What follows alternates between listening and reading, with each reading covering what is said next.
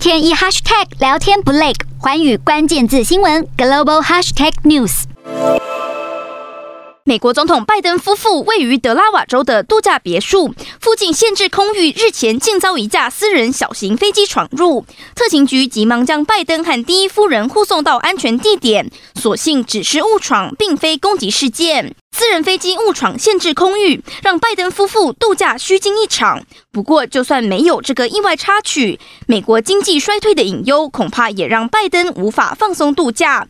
近来有关美国经济衰退的市井声频传，特斯拉执行长马斯克也在一封向特斯拉高层发出的电邮中透露，对美国经济发展有超坏预感，预计必须裁掉大约百分之十的员工。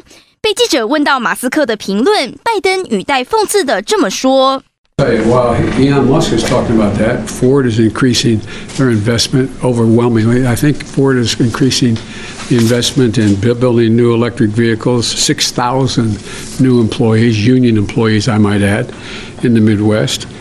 拜登指出，其他汽车大厂都在加码投资，暗指也许问题出在特斯拉上。